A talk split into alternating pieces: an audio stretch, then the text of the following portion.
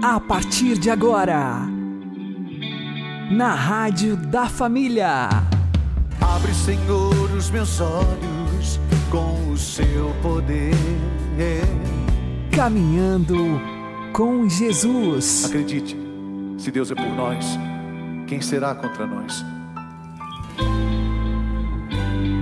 Olá, meu querido irmão, minha querida irmã, ouvintes da Rádio Regional Esperança. Eu sou João Cláudio e este é o programa Caminhando com Jesus. Oremos. Inspirai, ó Senhor, as nossas ações e ajudai-nos a realizá-las, para que em vós comece e para vós termine tudo aquilo que fizermos, por Cristo Senhor nosso. Amém. Santíssima Virgem Maria, Mãe de Deus, rogai por nós. Castíssimo São José, patrono da Igreja, rogai por nós. O temor de Deus é o princípio da sabedoria. Porém, nós não podemos parar no temor. Temos que avançar, pois Deus quer uma resposta de amor. Ele quer ser amado por nós. O jovem rico do Evangelho, por temor de Deus, cumpria todos os mandamentos. E vendo que ele estava dizendo a verdade, Jesus fixou nele o olhar e o amou. Que coisa mais linda! Já pensou receber esse olhar de aprovação de nosso Senhor? Porém, disse-lhe Jesus: Se queres ser perfeito, vai, vende teus bens, dá-os aos pobres e terás um tesouro no céu. Depois vem e segue-me. O jovem rico perguntou ao Senhor o que devo fazer para ser salvo. Para ser salvo, ele estava fazendo tudo direitinho. Mas o Jesus pede algo mais. Pede uma resposta de amor. Pede que o jovem busque a santidade. Jesus responde: Se queres ser perfeito. E para alcançar a santidade, nosso Mestre indica o caminho o desapego às criaturas e às coisas do mundo e o amor a Deus. E o jovem foi embora muito triste. Uma pena. Se ele tivesse dado esta resposta de amor a Jesus, hoje saberíamos o seu nome. Seria o São Jovem Rico. Na sua paixão e morte na cruz, Deus nos demonstrou seu infinito amor por nós.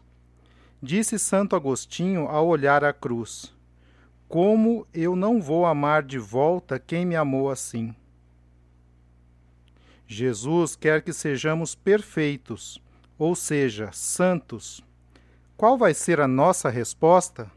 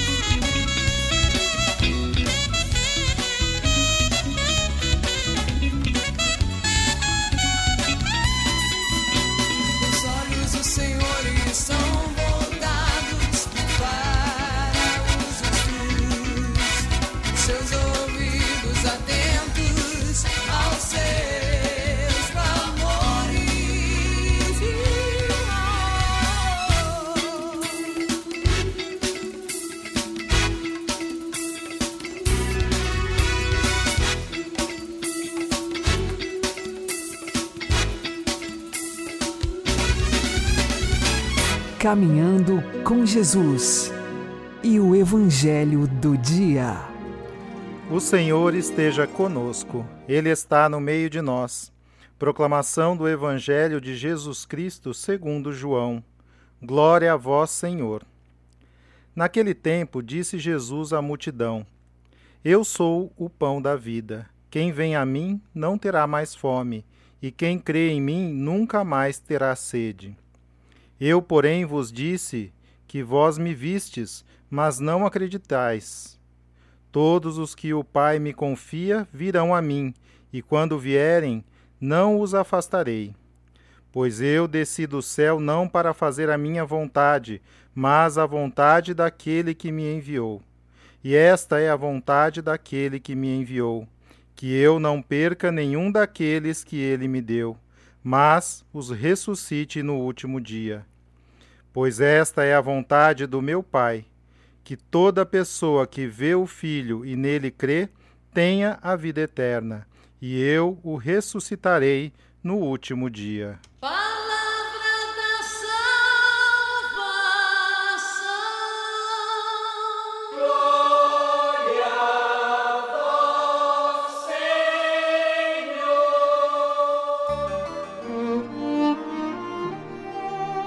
Agora, a homilia diária com o Padre Paulo Ricardo.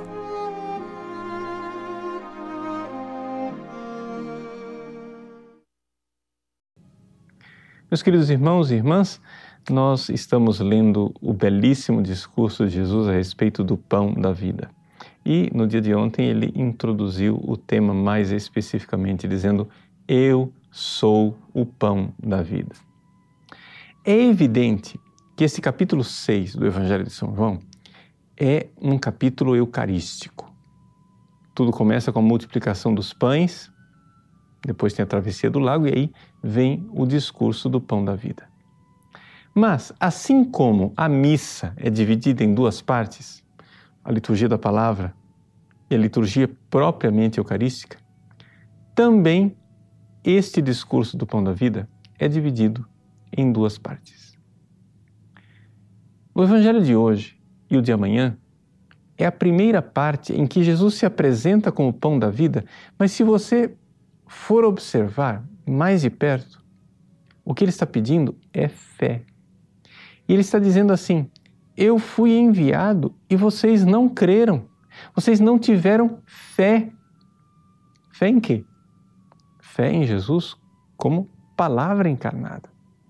Veja que ele não fala do seu corpo, ele não fala do seu sangue, não nessa primeira parte. Somente a partir do capítulo, do versículo 51, é que a, o tom vai mudar e ele vai começar a falar de forma mais explicitamente eucarística. Por isso, vamos deixar para falar da Eucaristia enquanto tal depois. Vamos falar agora de Jesus como pão da palavra. Ao dizer isso, eu não estou querendo aqui protestantizar é? esse capítulo 6, que é eucarístico, tão belíssimo, tão belo. Mas o que acontece é o seguinte: é que nós temos que entender uma coisa. Eu não irei comungar direito. Eu não irei receber o pão eucarístico se eu não estiver antes com as disposições interiores e, portanto, com uma fé pronta para receber Jesus como palavra. Jesus começa dizendo: Eu sou o pão da vida. Aquela vida eterna que nós falávamos antes. Mas, veja, ele está falando de um pão que alimenta o quê? Não o corpo um pão que alimenta a alma. E como é que a nossa alma vai se alimentar? Como é que pode vir um alimento para a alma que é espiritual? Ora, para algumas pessoas pode parecer estranho e até meio desencarnado, intelectualista, mas vou dizer, a nossa alma se alimenta de verdade. Ou seja, é a verdade que alimenta a alma. E se você não der verdade para a alma, ela morre de fome. deixa eu dizer isso de forma mais clara, mais existencial. Eu tenho certeza que você já teve essa experiência. Você entrou numa igreja, ou foi ao grupo de oração, ou é, acessou um vídeo na internet. Você estava para baixo, sua vida estava complicada, você não via sentido nas coisas. De repente você ouve uma pregação, uma palavra. Aquela palavra não muda o teu sofrimento, mas ela dá sentido ao sofrimento. Aquela palavra te alimenta interiormente e você sai outra pessoa. Você sai como que revitalizado, refeito por dentro. Isaí, quando a luz da verdade ilumina a sua alma, e você acolhe com fé, você teve uma refeição espiritual. Por isso, nessas homilias diárias que nós gravamos, o que, que nós queremos dar para você? Né? São esses cinco minutinhos em que a gente meio que mexe na palavra de Deus, a gente rumina junto à palavra de Deus, para que essa palavrinha mastigada consiga ser alimento para você. Então, é importante que você ao receber essas homilias diárias, você dê tempo para a sua oração, não somente assista. Reze depois, rumine e faça uma refeição espiritual. Deus abençoe você. Em nome do Pai, do Filho e do Espírito Santo. Amém.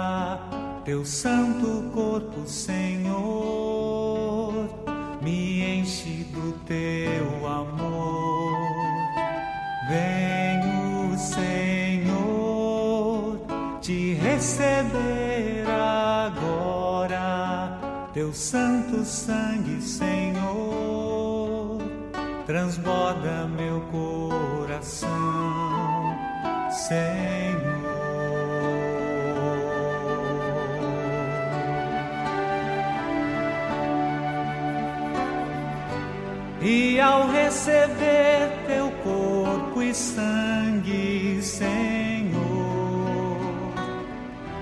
possa em mim brotar a paz, o amor, a salvação e no teu altar seremos um em comunhão. És grande,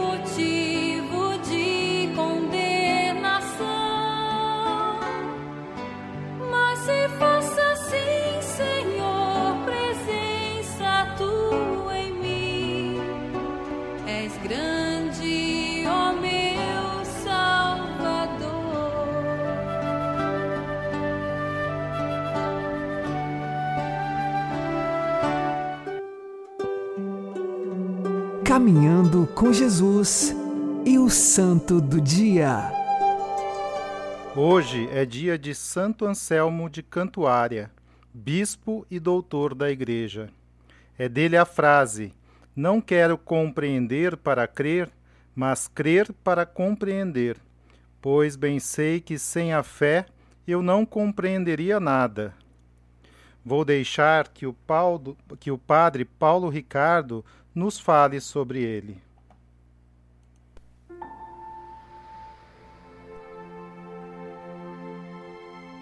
Em nome do Pai, do Filho e do Espírito Santo. Amém. Meus queridos irmãos e irmãs, hoje, dia 21 de abril, é o dia em que a igreja recorda um santo doutor da igreja, Santo Anselmo de Cantuária. Quem foi Santo Anselmo? Santo Anselmo viveu é, na Idade Média né, e ele nasceu, na realidade, não na Inglaterra, onde fica Cantuária, lugar onde ele depois foi bispo, mas ele nasceu onde atualmente hoje é Itália, região é, do Piemonte, em Aosta. Né?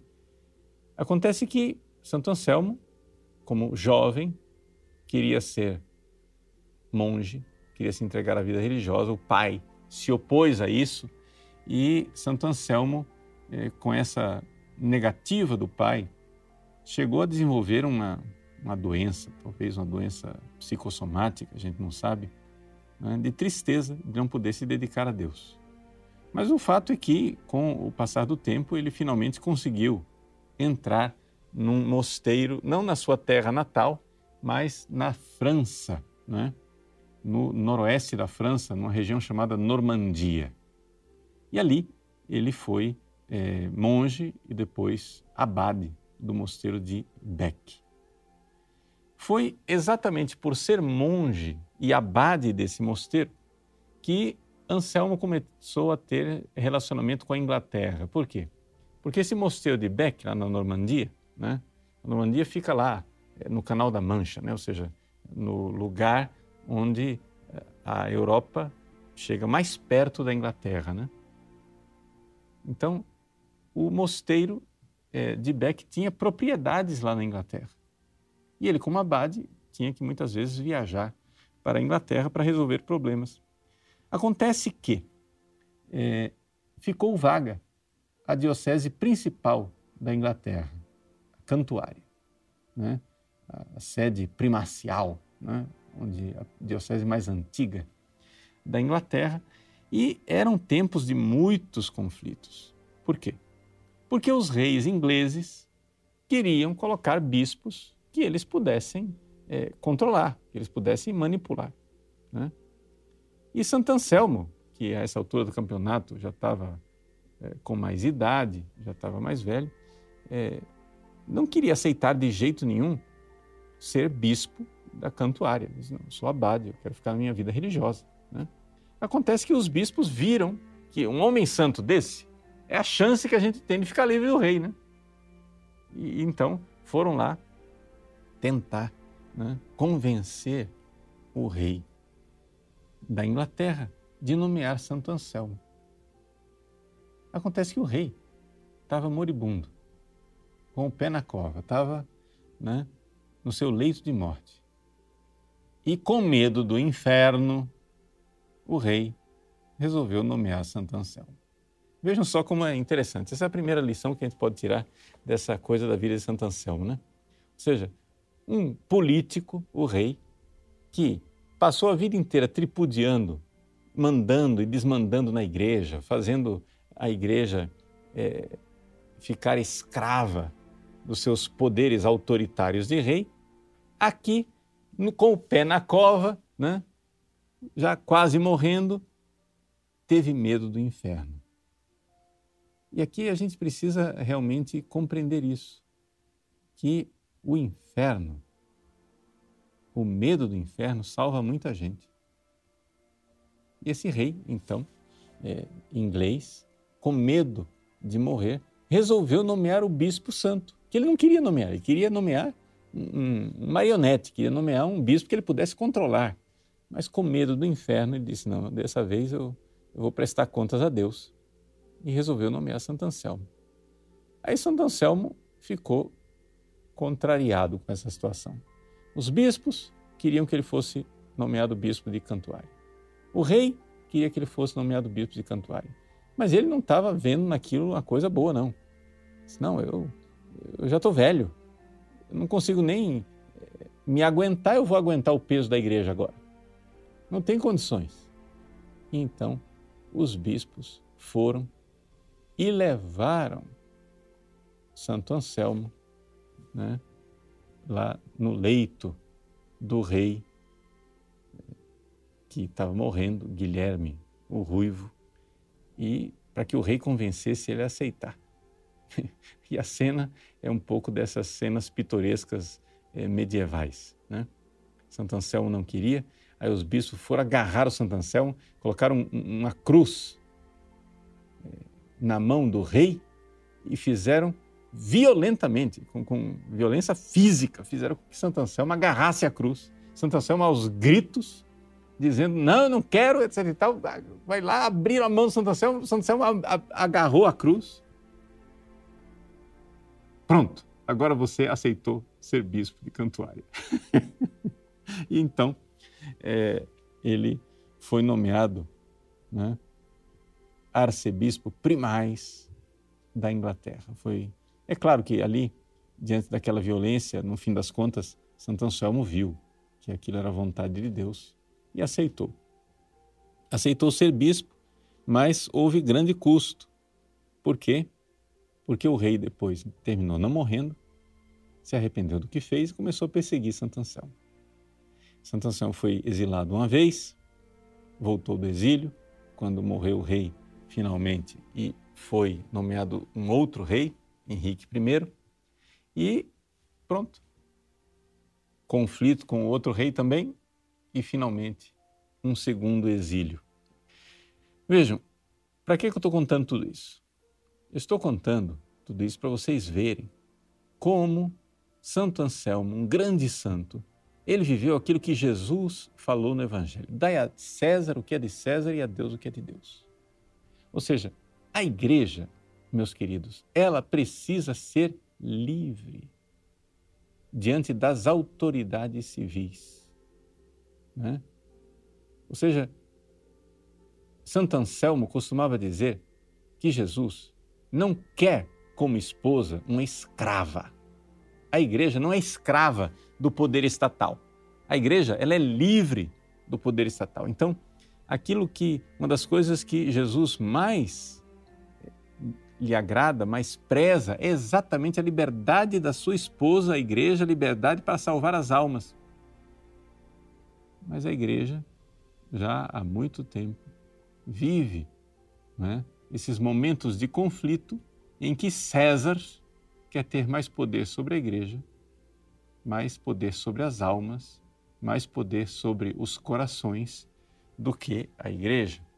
Ora, Jesus, né, ensinou: dai a César o que é de César e a Deus o que é de Deus. O próprio São Pedro disse isso diante é, dos seus perseguidores. Convém antes obedecer a Deus do que aos homens. Vamos obedecer a Deus. Nesses tempos agora de conflitos que nós vivemos com várias autoridades civis, né? seja do executivo, seja do legislativo, seja do judiciário, querendo mandar na igreja, querendo dizer né, quando que, como é que a igreja deve se portar é, diante da administração dos sacramentos, esse clima todo de pandemia, fecha igreja, abre igreja, etc e tal. Bom, a vida de Santo Anselmo nos serve como um exemplo. Ou seja, Sim, é importante que haja uma harmonia, é importante que haja é, um convívio pacífico entre a igreja e as autoridades civis. Porém, a autoridade civil deve entender que há um limite.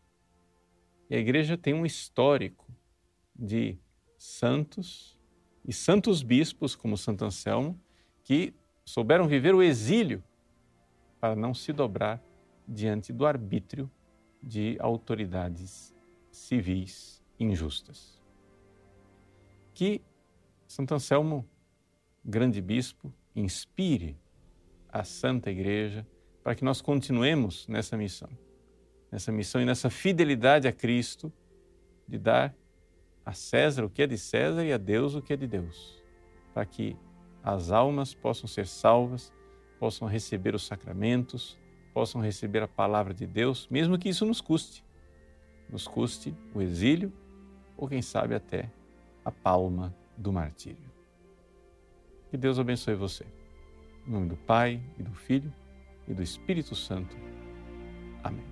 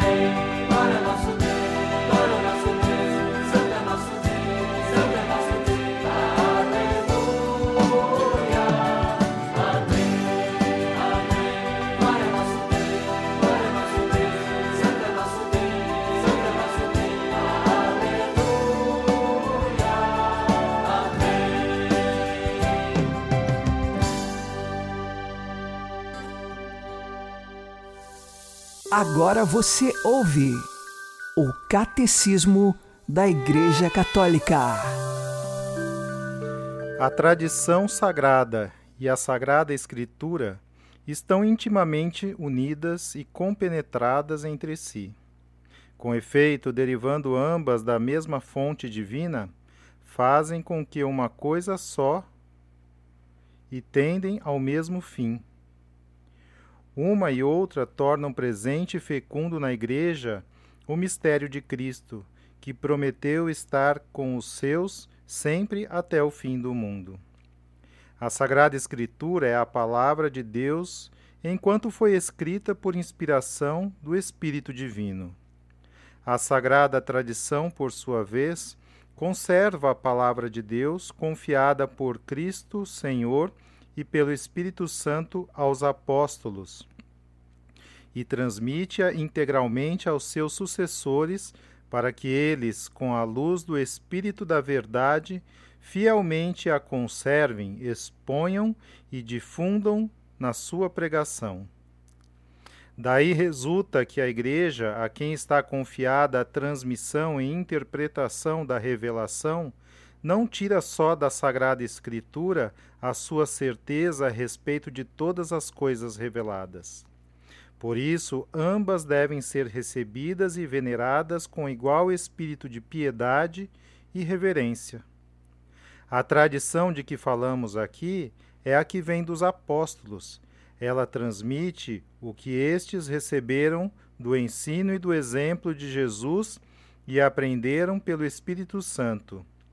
De fato, a primeira geração de cristãos não tinha ainda um Novo Testamento escrito, e o próprio Novo Testamento testemunha o processo da tradição viva. É preciso distinguir é desta tradição as tradições teológicas, disciplinares, litúrgicas ou devocionais, nascidas no decorrer do tempo nas igrejas locais. Elas constituem formas particulares sob as quais a grande tradição recebe expressões adaptadas aos diversos lugares e às diferentes épocas. É a sua luz que estas podem ser mantidas, modificadas e até abandonadas sob a direção do magistério da Igreja.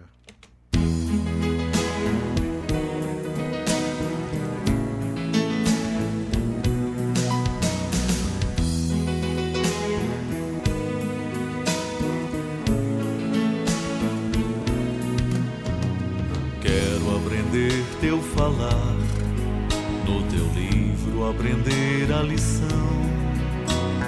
Minha canção vou cantar no compasso do teu coração. E teu nome eu irei proclamar, e enquanto viver falarei do teu reino. E no coração da humanidade quero estar semeando amor, ensinando perdão, comungando teu pão. E do céu nos envias para ser alimento e certeza de vida eterna. E num santo milagre de amor, tu te tornas presente entre nós. Obrigado, Senhor.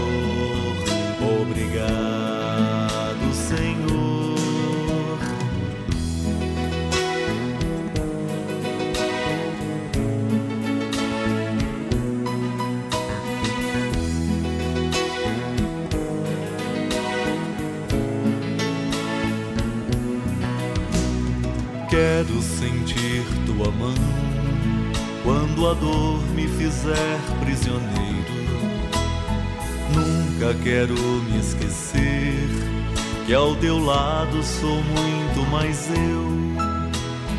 Quero ser firme na fé, ser humilde, saber compreender, não olhar para trás nem temer, sempre ouvindo tua voz que ensina e teu nome eu irei proclamar, e enquanto viver falarei do teu reino. E no coração da humanidade quero estar semeando amor, ensinando perdão, comungando teu pão. Céu nos envias para ser alimento e certeza de vida eterna. E no santo milagre de amor, tu te tornas presente entre nós. Obrigado, Senhor. Obrigado,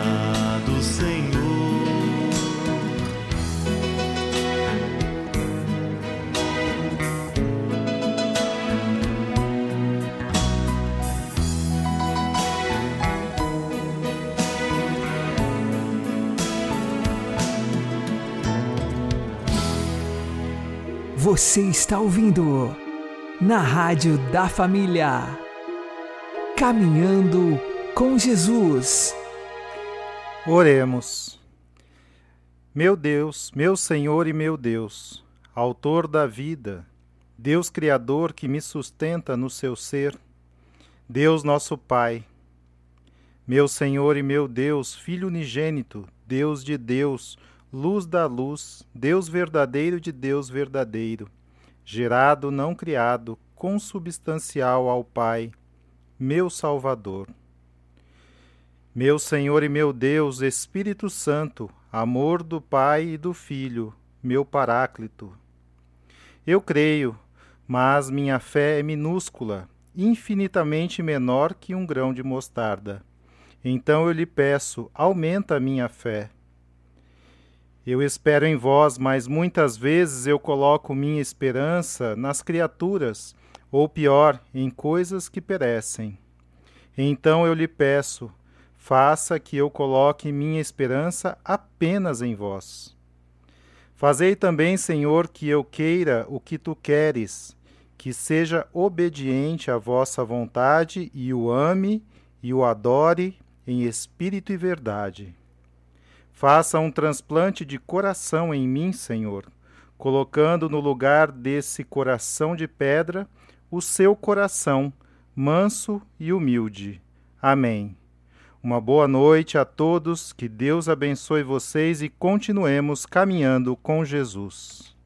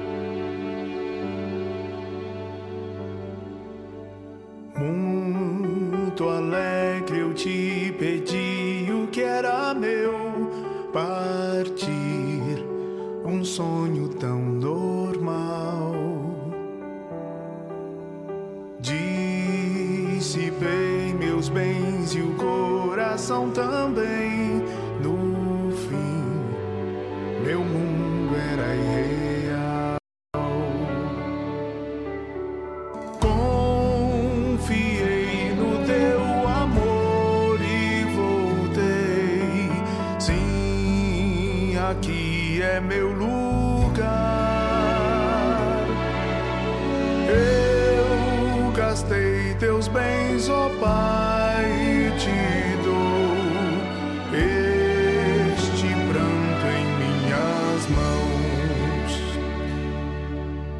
Mil amigos conheci, disseram adeus. Caiu a solidão em mim. Um patrão cruel levou-me